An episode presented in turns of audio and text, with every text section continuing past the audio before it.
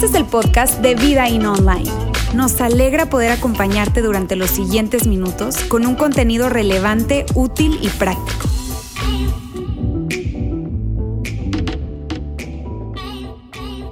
Hace dos mil años Jesús estaba en medio de, de un grupo de personas, de hecho de una multitud de personas, y sus discípulos estaban allí también con él. Y él, viéndoles a la cara, les dijo esto. Él les dijo, ustedes son la luz del mundo. Y saben, en ese momento, yo te puedo asegurar algo, ellos no estaban entendiendo la magnitud de lo que Jesús les estaba diciendo. Ellos no estaban entendiendo las dimensiones de lo que Jesús les estaba diciendo con esas palabras. Y me gusta pensar lo siguiente, me gusta pensar que, que en ese momento en el que Jesús estaba viéndoles cara a cara a ellos, también estaba viéndole cara a cara a los miles y millones de personas que vendrían el día de mañana y que se convertirían en sus discípulos. Entonces te estaba viendo a ti y me estaba viendo a mí también. Y en esa declaración, cuando Jesús estaba viéndole a la cara a ellos y te estaba viendo a ti, me estaba viendo a mí, nos estaba diciendo lo siguiente, ustedes son la luz del mundo. Y amigos, cuando yo veo esto, cuando yo veo Be Rich, Be Rich se convierte en una oportunidad, en una de las maneras en las que nosotros dejamos que nuestra luz brille. Porque cuando Jesús dijo, ustedes son la luz del mundo, no lo dijo en términos de que ustedes son mejores que otros o ustedes son moralmente superiores que otros. No, eso no fue lo que él quiso decir. De hecho, literalmente lo que él dijo fue lo siguiente. Él dijo, hagan brillar su luz delante de todos para que ellos puedan ver las buenas obras de ustedes y, alabre, y alaben al Padre que está en el cielo. Para que los demás puedan ver las buenas obras, no para que nos vean a nosotros, no para que vean, wow, lo bueno que somos, los espléndidos que somos, no, para que vean las buenas obras, las buenas acciones. ¿Con qué propósito? ¿Con qué propósito deben ver las buenas obras y las buenas acciones? Con el propósito de que ellos puedan saber que hay un Padre en el cielo que les ama, que les perdona, que está para ellos, que está con los brazos abiertos, no para condenar ni para rechazar, sino más bien para recibir, para amar, para restaurar, con ese propósito. El propósito en el que las demás personas deben ver nuestras buenas obras se encuentra en el hecho de que todos sepan que tienen un Padre celestial que les ama que todos sepan que ellos son importantes para Dios, aun cuando a ellos no les importe Dios. Y de eso se trata Be Rich. Por eso nosotros hacemos Be Rich todos los años. Sabes, nosotros iniciamos como iglesia, como campus acá en Monterrey, hace unos siete años esta iniciativa. Eh, nos sumamos a esto con, todo lo que ustedes vieron hace un momento, con la iniciativa que nace en Atlanta, nos sumamos y llega pues ese momento en el año en donde yo me paro enfrente de ustedes y siempre les digo, al menos 350 pesos. Y si no lo han notado, hago mucho énfasis en el al menos, si no lo habían notado al menos 350 pesos. Y, todos ustedes, de una manera increíble, la gran mayoría de ustedes se expresan, responden, se inspiran y dan mucho más que 350 pesos. Y es una fiesta y es algo increíble y dentro de un momento van a saber cuánto nosotros logramos este año, cuánto colectivamente logramos y les aseguro que va a ser una fiesta, se van a sorprender y se van a sentir súper felices porque ustedes van a decir, yo fui parte de eso. Y si tú no diste, qué pena por ti. Pero lo vamos a celebrar en un momento. Ahora fíjense, hace siete años cuando nosotros estábamos platicando acerca de ser parte de Be Rich, sabes, yo tenía tantas dudas, te puedo decir, tenía muchísimas dudas. Yo, yo decía, híjole, lo haremos, no lo haremos. ¿Y por qué tenía tantas dudas? Porque amigos, nosotros venimos de una cultura latina en la que no nos enseñaron a dar, nos enseñaron a pedir. Nos enseñaron a recibir, ¿verdad? Pero no a dar. No nos, o sea, en la cultura latinoamericana la generosidad no es algo que está enraizado, ¿sabes? Por lo tanto, yo, yo tenía tantas dudas. Yo, yo decía, híjole, Dios, ¿qué debería ser? Eh, eh, ¿Cómo va a responder la gente? ¿Qué van a decir? ¿Qué van a pensar? Tú sabes el estereotipo de la iglesia pidiendo plata. Y yo andaba todo, todo allí medio enredado, no sabía qué hacer. Y nos reunimos y platicamos y hablamos y conversamos el equipo y decidimos hacerlo. Ahora, ¿por qué decidimos hacerlo? Por nuestra fe. O sea, cuando nos detuvimos a pensar en esto un poco más y a pensarle un poco más, dijimos, ya la pregunta no era, ¿lo hacemos o no lo hacemos? La pregunta era, ¿cómo no lo vamos a hacer? O sea, ¿cómo es posible que no lo vayamos a hacer? ¿Por qué? Porque en la esencia del cristianismo, en el corazón de la fe cristiana, se encuentra el dar. Y tal vez no sé si tú es la primera vez que estás con nosotros, si crees o no crees en Dios, pero independientemente de eso, de seguro tú estás familiarizado o has escuchado esas famosas palabras que están escritas en el Evangelio de Juan que dicen, porque de tal manera amó Dios al mundo que dio. Porque el dar y el amar están conectados. El dar y la generosidad están conectados. No existe el amar sin el dar. El dar y el amar van de la mano. Ahora, entonces, cuando tú ves eso y cuando platicábamos acerca de eso y cuando entendíamos la esencia y el corazón de nuestra fe, nosotros decíamos, pues sabes, Independientemente de que nosotros seamos mexicanos, venezolanos, cubanos, que seamos eh, de América Latina, de Europa, de donde sea, si tú y yo somos verdaderamente seguidores de Jesús, entonces tú y yo vamos a seguir su ejemplo.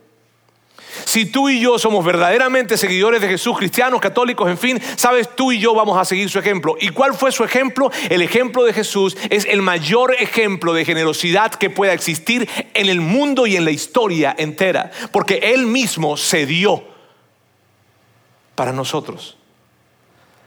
¿Sabes?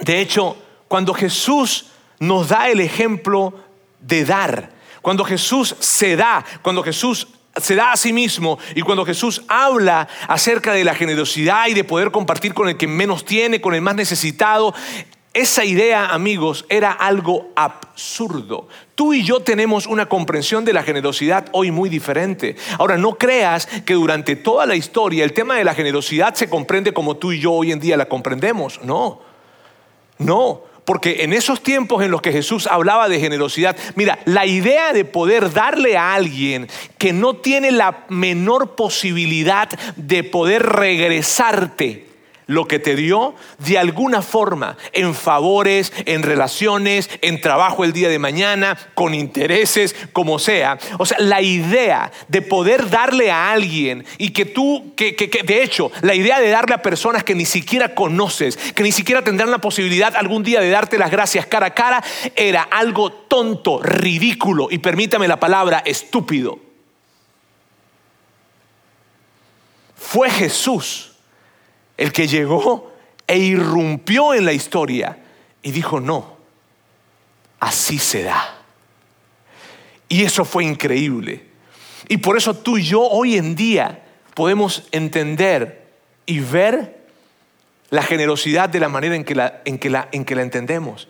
Pero amigos, no siempre fue así. Era algo tonto. Hoy nosotros lo concebimos desde otro lugar. Ahora yo quiero hablarte, yo quiero decirte, quiero mencionarte dos maneras de dar. Dos, hay, hay diferentes formas de dar, pero hay dos grandes categorías de dar. Nosotros pensamos y creemos que hay dos grandes categorías de dar. El dar, el primero de ellos, que es el dar 1.0. Y así lo hemos llamado para efectos de este mensaje. El dar 1.0, ¿a qué se refiere el dar 1.0? Se refiere a lo siguiente dar espontáneamente para ayudar inmediatamente. O sea, vemos una necesidad que está presente, alguien está pasando en una necesidad, una organización está pasando por una necesidad, algo está sucediendo y nosotros entonces respondemos inmediatamente ante la necesidad de lo que está sucediendo, que tenemos enfrente. Eso es lo que hacemos en Be Rich. En Be Rich nosotros agarramos y vemos una situación, preguntamos acerca de situaciones que estén pasando las diferentes organizaciones y entonces nos acercamos y lo que hacemos es que podemos responder ante esa necesidad, actuamos inmediatamente ante esa necesidad que estamos teniendo enfrente, ¿sabes? Y eso es algo maravilloso, eso es algo, eso es algo espléndido porque lo hacemos con organizaciones que están haciendo cosas increíbles y que ellos son inspiraciones para nosotros. De hecho, aquí tenemos a un par de bellas damas que están acompañándonos a nosotros de retos y les doy muchísimas gracias por estar nuevamente con nosotros y que lo que ustedes hacen definitivamente inspira nuestros corazones. Y esto que nosotros hacemos con retos, hacemos con Back to Back, hacemos con el Centro Vida y hacemos con diferentes lugares en Ciudad de México también, sabes, nosotros lo hacemos y lo hacemos porque es parte de nuestra cultura, porque, porque es lo que queremos hacer y es lo que siempre va a estar presente acá en Vidaín, siempre, siempre. ¿Sabes? Y les estaremos animando a que ustedes anden con sus ojos bien abiertos para que ustedes se extiendan en generosidad ante las necesidades que se presentan alrededor de ustedes. Y será una inspiración constante que estaremos haciéndoles. Esto es algo que siempre vamos a hacer. Ahora bien, Be Rich es dar 1.0. Y si Be Rich está aquí y dar 1.0 está aquí, dar 2.0 es la razón por la que nosotros podemos hacer Be Rich.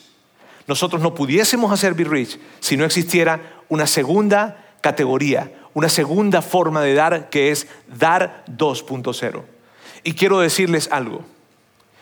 En nuestra iglesia, acá en nuestro campus, en Saltillo, en Ciudad de México, las personas que probablemente están conectadas en línea, también allí hay un grupo maravilloso de personas que son dadores 2.0 y que si no fueran ellos, si no estuvieran presentes en nuestra iglesia, nosotros no pudiésemos hacer Be Rich, no pudiésemos hacer nada.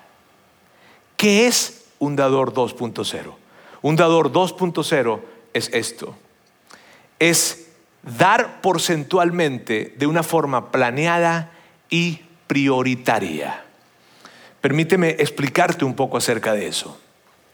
Significa que alguien escoge un porcentaje y ese porcentaje que escoge de una manera planeada todos los meses va a tomar de sus ingresos, va a tomar ese porcentaje y lo va a colocar aparte y lo va a dar prioritariamente. No va a esperar a ver cómo nos va en el mes.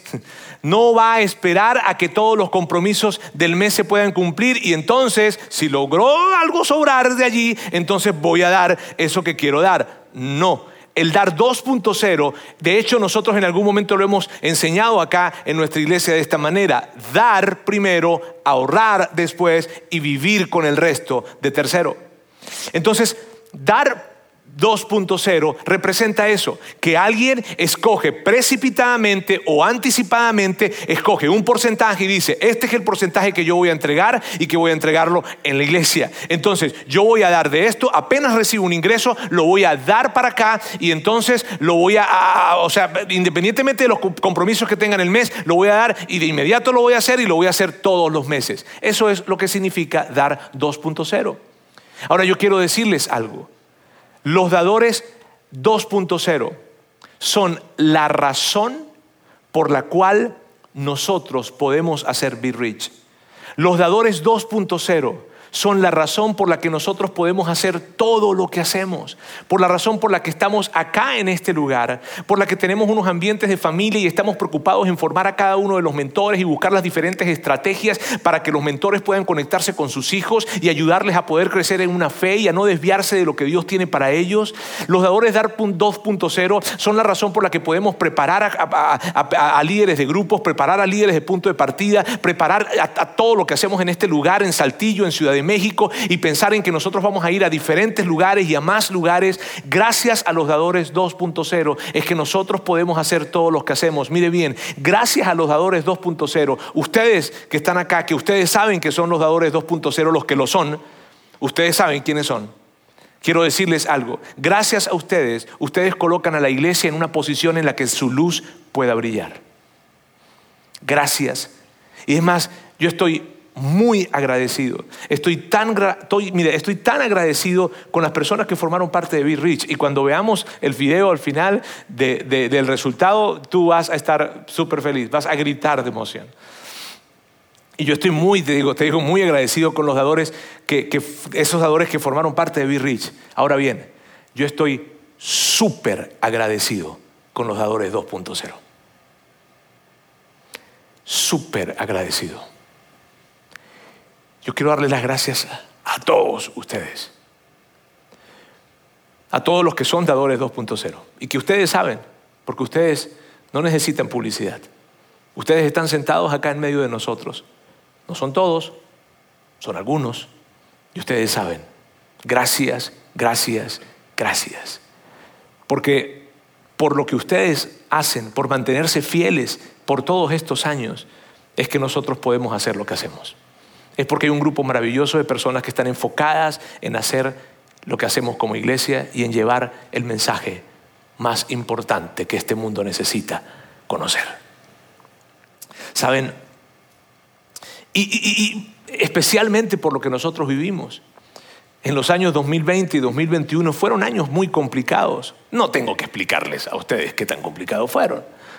Pero si tú tienes poco tiempo viniendo con nosotros, quiero decirte, nosotros empezamos como iglesia o como campus hace unos ocho años y empezamos en un, en un, en un pequeño hotel que queda cerca de este lugar el Courtyard Marriott de Sanquero. Ahí empezamos. Luego nos mudamos a un lugar que está en Lázaro Cárdenas, era un lugar más grande, más amplio, más bonito, y estuvimos allá. Y estuvimos allí durante cinco años, pero estuvimos allá y seguíamos creciendo y creciendo y creciendo y dijimos, no, tenemos que irnos a otro lugar. Y entonces nos llenamos de emoción, ¿verdad? Y súper emocionados dijimos, tenemos que irnos a otro lugar, un lugar donde haya un, espacio más amplio y en donde hayan ambientes para, las, para, para, para todas las, las áreas de familia, que hayan muchos ambientes para las áreas de familia y que los chavos puedan estar allí, que puedan a ser un lugar espectacular y la experiencia. Y nos superanimamos, les hablamos a los que estaban aquí en ese momento súper bien, hicimos todo lo que hicimos, hicimos toda una campaña, toda una, una, inspiración y agarramos y a finales del 2019 firmamos ese contrato y empezamos las modificaciones en este lugar y para marzo del 2020 llegó la pandemia. No podíamos creerlo. Y fueron, ¿saben? Fueron meses muy complicados para todos, para la iglesia. Sin embargo, yo te puedo decir algo, atravesamos esa pandemia y durante la pandemia nos mantuvimos ayudando a más y a más personas y nos estiramos como nunca para poder ayudar a otros desde diferentes formas y de diferentes maneras. ¿Sabes por qué pudimos pasar esos tiempos tan oscuros de la historia? ¿Sabes? Por los dadores 2.0. Gracias. Gracias. Ahora, si, tal vez tú estás acá por primera vez, no sé, y tal vez tú dices, ¿por qué lo hacen? Bueno, esa sería una pregunta que yo me haría. ¿Está bien? O sea, sí, ¿por qué lo hacen? O sea, ¿por qué? De hecho, no, ni siquiera los que están por primera vez, los que tienen algún tiempo también asistiendo acá, dicen, ¿por qué lo hacen? O sea, ¿por qué toman un porcentaje de sus ingresos y los dan de una manera prioritaria, sin ni siquiera darse cuenta cómo va a estar ese mes, sino que saltan y hacen esto de inmediato. ¿Por qué lo hacen? Y yo hoy te voy a explicar por qué los dadores 2.0 lo hacen. Hay muchas razones, pero hay dos principales razones por las cuales ellos lo hacen. La primera de ellas es esta. Porque ellos han entendido que Jesús no solo es su Salvador, sino que también es su Señor. Ellos han entendido, ellos han entendido que Jesús es el dueño de todo. Verdaderamente lo han Porque es fácil decirlo, ¿cierto? Jesús es el dueño de todo. Es fácil decirlo, pero ellos han entendido que Jesús es el dueño de todo y ellos simplemente son administradores. Eso es lo que ellos han entendido. Por lo tanto, reconocen, si es verdad que Jesús es mi Salvador, pero no tan solo es mi Salvador, yo quiero que sea mi Señor. Y por eso entonces ellos dan porcentualmente. Ahora, esto del dar porcentual, amigos, no es algo que se me ocurrió a mí ni se nos ocurrió a nosotros, ¿sabes? Y mi idea aquí no es llenarte de versículos para decirte y para demostrarte que el dar porcentual es algo que está, que no, que está expresado en los diferentes libros de la Biblia, no, pero sí quiero contarte una historia, una historia que a mí, a mí particularmente me gusta mucho y que es muy representativa para los dadores 2.0. ¿ok?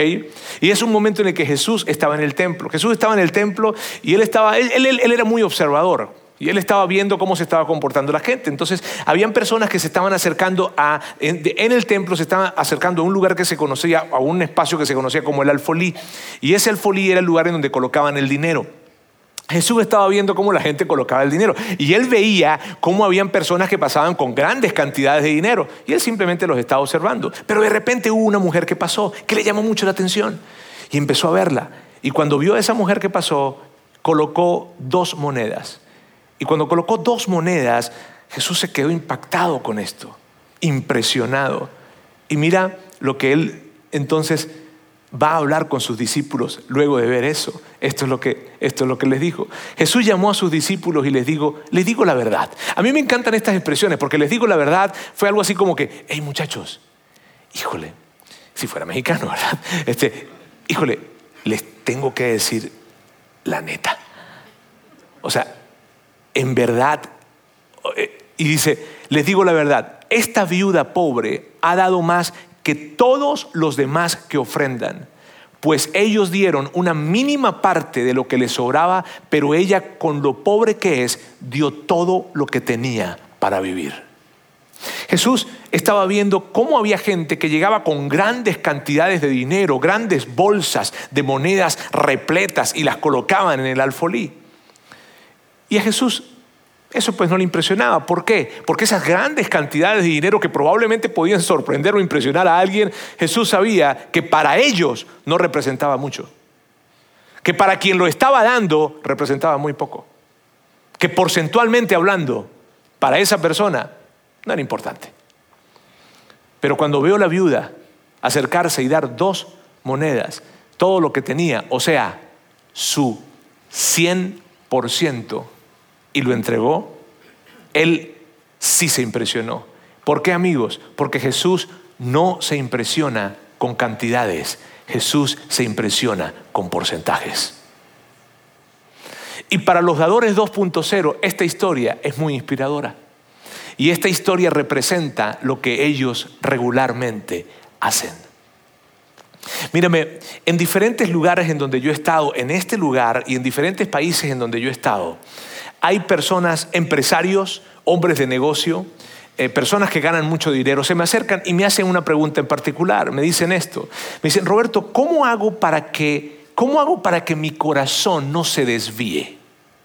Y yo trato de entender un poco. A ver, cuéntame un poco, cuéntame un poco. ¿De qué se trata? Es que yo gano mucho dinero. Y claro, ellos no andan diciendo eso en, aforos públicos. Está bien, lo están hablando en, cuartos privados. Me dice, Roberto, yo gano mucho dinero. Y en diferentes lugares. Me dicen, gano mucho dinero eh, este, y, yo, yo, yo estoy consciente, son gente inteligente, ¿está bien? Este, bueno, que no todo el que gane dinero es inteligente, pero bueno, este, eh, son gente inteligente y me dicen, oye, ¿cómo hago para, para no perderme? ¿Cómo hago para que mi corazón no se desvíe? ¿Cómo hago para no perder piso? Porque yo entiendo que gano mucho dinero y que el dinero me puede llegar a afectar. ¿Cómo hago? Y mi respuesta siempre es la misma, siempre. Al que gana mucho y al que gana poco. Algo que Jesús dijo. Y esto es lo que dijo Jesús. Pues donde esté tu riqueza, ahí estará también tu corazón. Entonces, ¿tú quieres que tu corazón esté en el lugar correcto? Ah, bueno, coloca tu dinero en ese lugar. Sencillo, eso es la práctica. Jesús era sumamente práctico, brillante Jesús. Entonces, tú quieres que tu corazón esté conectado con el corazón de Dios, entonces coloca tu dinero en Dios, en las cosas que para Él son más importantes. Allí colócalo. Y esto se conecta con la segunda razón, por la cual los dadores 2.0 son dadores 2.0. Y la segunda razón es esta quieren ser parte del plan de Dios para la humanidad. Por una parte, los dadores 2.0 dan porque ellos han entendido que Jesús es no tan solo su Salvador, sino también su Señor.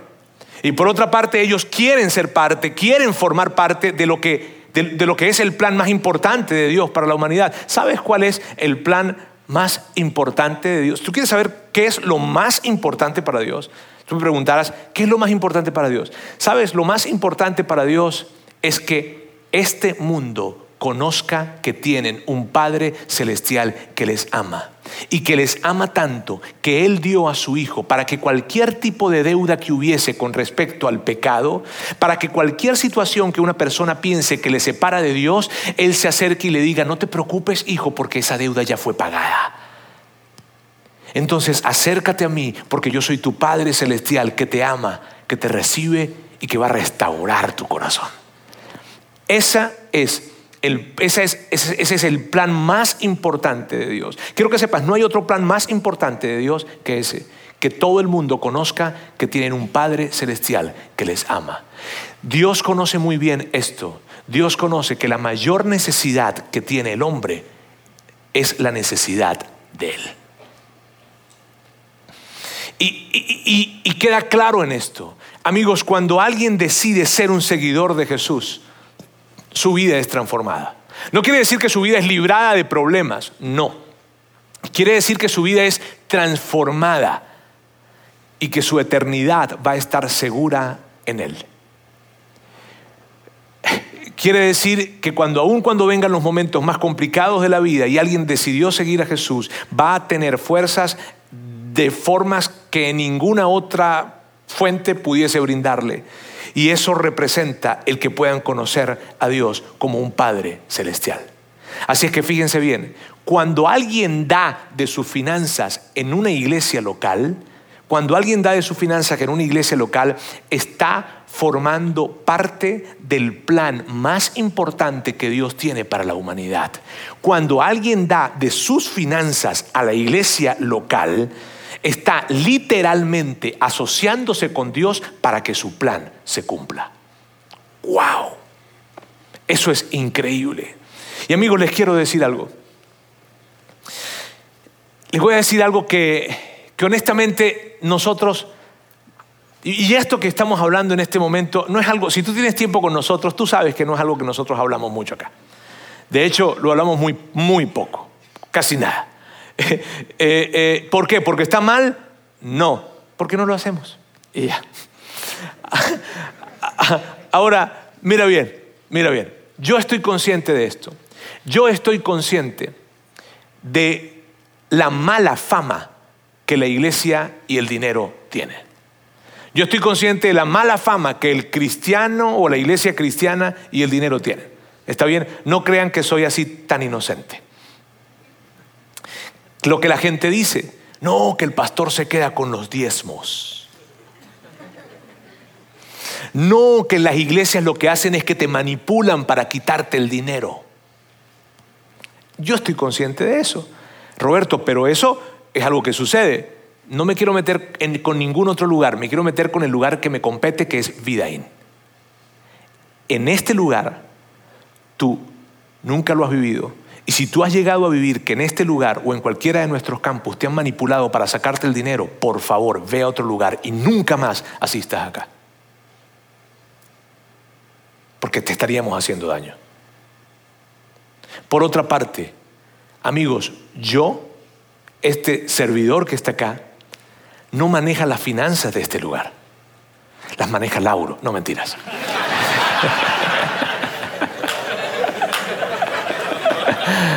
No, ni Lauro ni yo, Lauro es el pastor del campus, para que todos sepan, ¿está bien?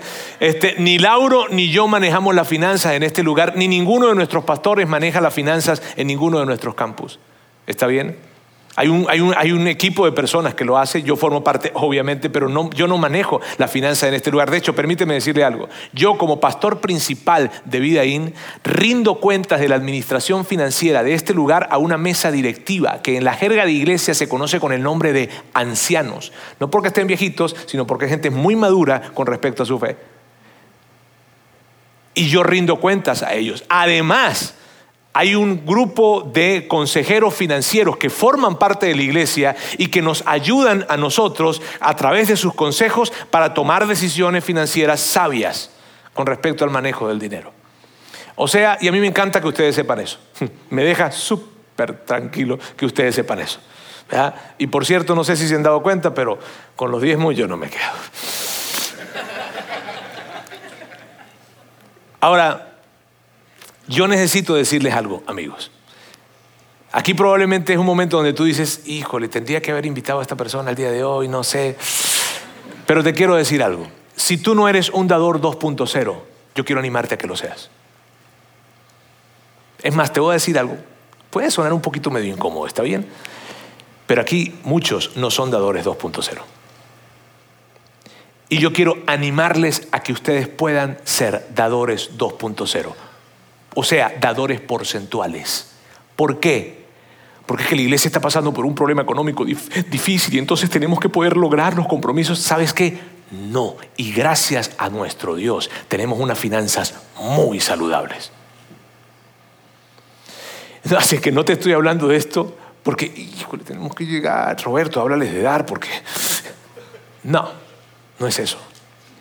De hecho, aquí hay algo que nosotros hemos dicho muchas veces. La iglesia no quiere algo de ti, la iglesia quiere algo para ti.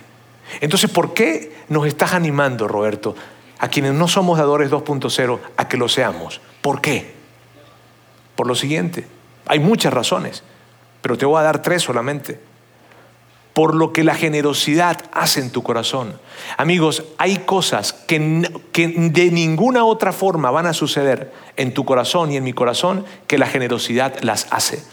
La generosidad tiene un poder en nosotros para llegar y convertirnos en mejores personas convertirnos en personas en donde el egoísmo pierda poder en nuestras vidas, en donde nosotros estemos con los ojos muy abiertos siempre para ver dónde doy, dónde doy, dónde doy. Yo ahorita estaba en Venezuela y estaba en Maracaibo y de repente eh, en el hotel, cuando estaba saliendo del hotel, veo una señora que estaba arreglándome, que me iba a arreglar la cama y yo me le quedo viendo y la vi y me sonrió y yo no sé, algo, algo me llevó y yo le dije, ¿sabe qué? Usted estaba necesitada de algo, ¿verdad? Y se me quedó viendo así y me dijo, Ay, hijo, sí, sí, yo sé que sí. Y saqué algo que tenía en el dinero, en el bolsillo, dinero, ¿verdad?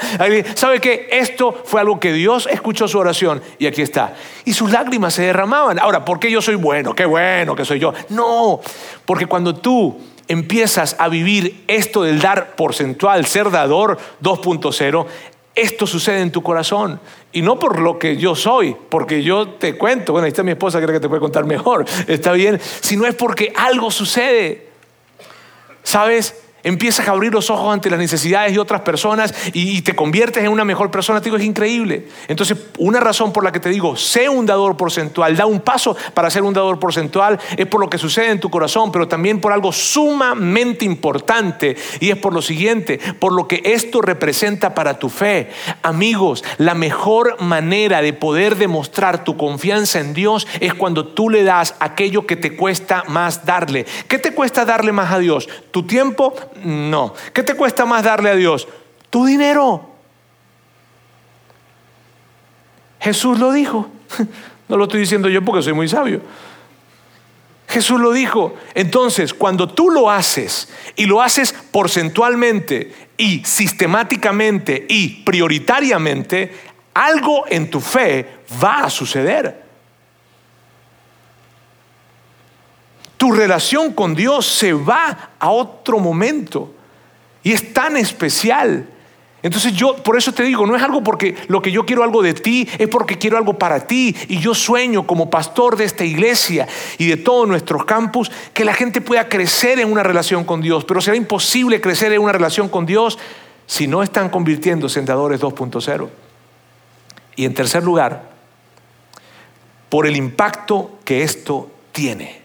Sabes, hay algo que nosotros decimos. Nosotros decimos que, que, no, y siempre lo decimos, no podemos medir el impacto, no podemos medir el impacto de lo que tú das en la iglesia porque es imposible medirlo. Por eso no podemos medirlo.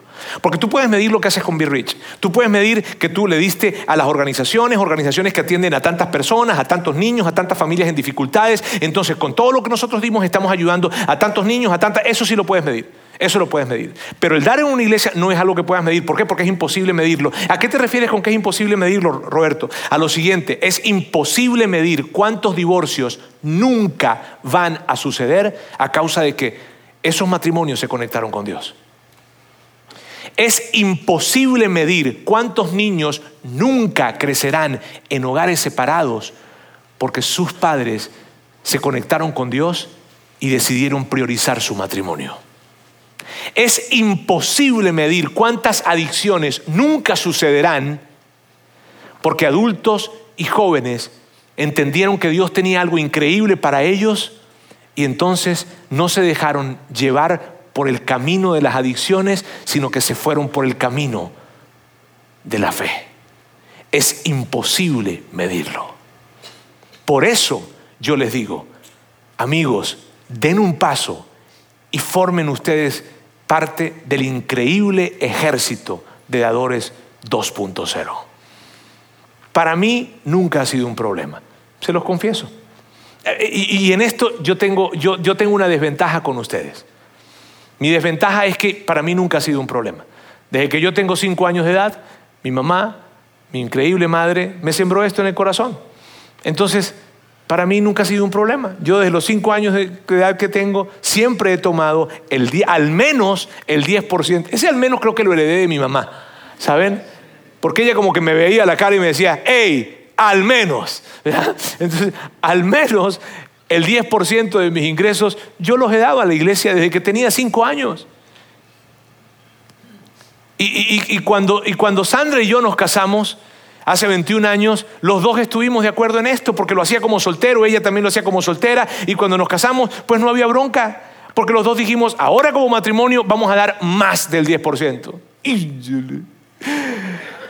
Y lo empezamos a hacer. Y sabes, con el tiempo lo que nosotros hicimos fue que, sabes, nosotros ayudamos a otras personas, sí, pero tenemos que hacerlo de una manera más sistemática. Entonces, ¿qué hacemos? Escojamos otro porcentaje para darle a aquellas personas que están en necesidad. Y a la iglesia damos este porcentaje y a estas personas damos este porcentaje. Y vámonos. Y así lo hicimos y lo hemos venido haciendo por 21 años y ha sido una experiencia increíble que yo no creo que nosotros lo hagamos porque no somos suficientemente buenos para hacerlo. A lo mejor ella sí pero yo no. Ahora, quiero decirte algo.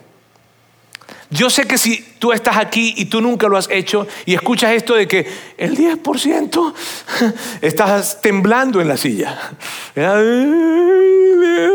Yo lo sé, porque es muy difícil, yo, yo lo entiendo. O sea, te digo, yo estoy en desventaja contigo porque yo me he criado toda la vida haciéndolo. Pero si tú estás en esa posición, yo te quiero decir algo. Escoge un porcentaje y empieza a hacerlo, pero no dejes de hacerlo. Escoge un porcentaje y hazlo. No dejes de hacerlo. Es más, te quiero decir algo. Yo me atrevo a decirte algo, para que tú sepas, esto no tiene una agenda oculta. Mírame, si tú por alguna razón tú no confías en nosotros, por alguna razón tú no confías en mí, no confías en Lauro, no confías en nosotros como organización, por alguna razón. Si tú no confías en nosotros, no importa. Hazlo en otro lugar, pero hazlo y que sea una iglesia. Hazlo. Porque le estás dando dos mensajes, recuerda. Él es tu Señor y quiere formar parte del plan, de su plan para la humanidad. No dejes de hacerlo. Si no te caemos bien, no nos ofendemos por eso. Si no, confías en nosotros, ni, ni, nos ofendamos en eso, no, nos ofendemos con eso. Pero por favor, hazlo. No dejes de hacerlo. Yo te voy a decir qué es lo que va a pasar si tú no lo haces. Mira bien, si tú no lo haces, nosotros vamos a estar aquí para servirte siempre, con los brazos siempre abiertos, para recibirte y para buscar las diferentes maneras de servirte mejor para ti y para tu familia. Si acaso no decides hacerlo, seguiremos para ti, aquí, hoy y siempre. Eso es lo que va a pasar, porque eso no va a cambiar el corazón que Dios quiere que nosotros tengamos. Amigos de Birrich, quiero darle muchísimas gracias una vez más por haber sido parte de esta campaña que hemos venido haciendo y que hoy estamos en el día de celebración. Amigos de Birrich, muchísimas gracias. Gracias en nombre de todas las personas que ustedes han impactado y que muy probablemente nunca van a conocer en lugares que muy probablemente ustedes nunca van a visitar. Eso es una generosidad loca, porque eso es lo que Jesús nos invita a hacer. Permítanme celebrar con ustedes juntos y que veamos este video. Sigue conectado a los contenidos de Vida In Online a través de nuestro sitio web y de las redes sociales. Muy pronto estaremos de vuelta con un nuevo episodio.